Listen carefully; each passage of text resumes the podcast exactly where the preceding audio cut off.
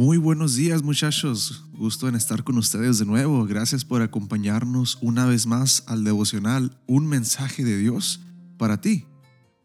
Este día nos recibe con el versículo encontrado en Romanos 5:12 que dice, Así pues, por medio de un solo hombre entró el pecado en el mundo, y por el pecado entró la muerte, y así la muerte pasó a todos porque todos pecaron.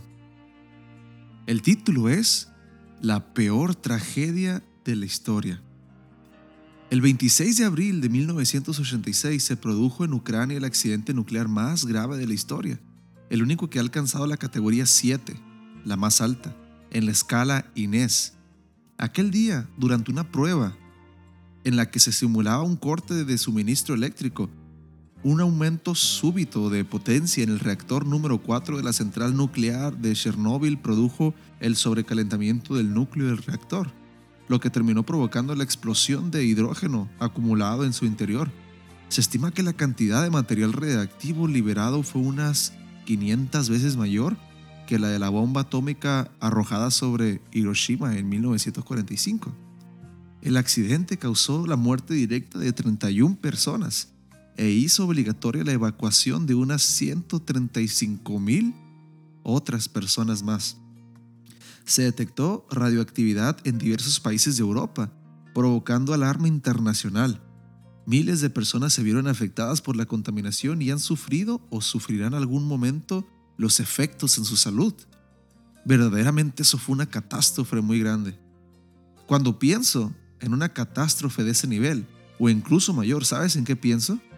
En aquella tarde en el huerto de Edén, cuando Dan y Eva decidieron desconfiar de Dios y seguir las sugerencias de Satanás.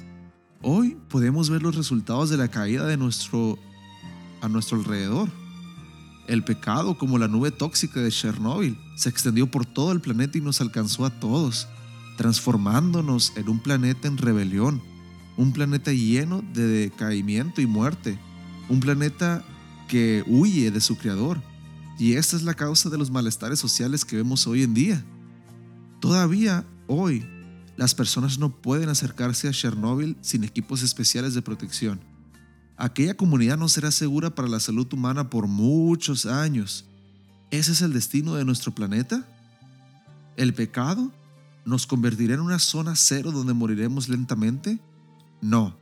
Si bien es cierto que aquel día en el Edén ocurrió un grave desastre, una tarde hace dos mil años Dios proveyó la solución definitiva al problema del pecado. Pablo lo describió de esta manera. Y así como el delito de Adán puso bajo condenación a todos los hombres, así también el acto justo de Jesucristo hace justos a todos los hombres para que tengan vida. Romanos 5:18. Hoy Dios te dice, yo soy la solución para la mayor tragedia del mundo. Que nunca se nos olvide, muchachos, el Evangelio.